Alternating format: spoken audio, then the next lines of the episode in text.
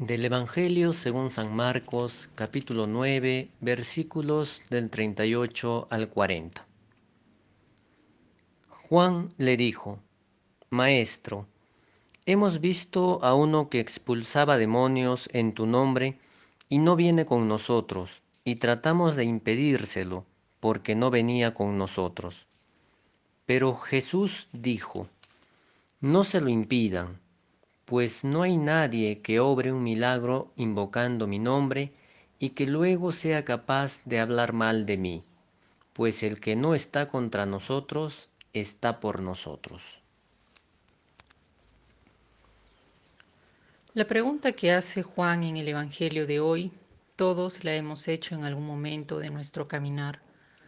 Todos hemos pertenecido a grupos, comunidades, y muchas veces se cree que solo ahí está presente Dios o que solo nosotros entendemos o experimentamos el actuar del Espíritu.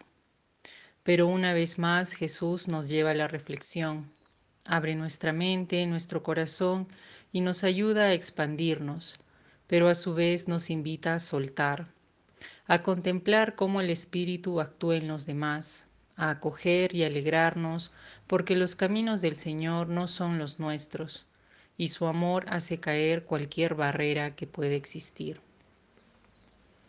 Este mensaje nos lleva a pensar también que podemos caer en el error de imponer a los demás nuestras ideas, formas, y desconfiamos de lo que no es igual a lo que enseñamos o practicamos, y empezamos a crear separación sentimos que el mensaje de Jesús nos tiene que llevar a la unidad.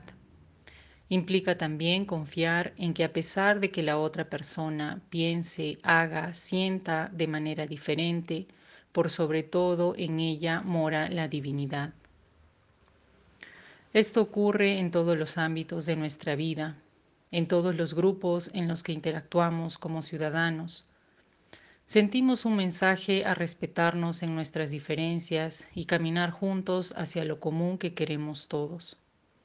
Siento que esto empieza sobre todo en los lugares donde se imparte conocimiento. Puede ser una iglesia, una universidad, escuela. Todo lo que recibimos es parte de la verdad y por ello es que debemos respetar el camino que hacen los demás, la orientación sexual que tengan, el grupo político, la religión que profesen, la manera en que cada uno vive su espiritualidad, etc. Muchas cosas se evitarían si solo nos respetáramos.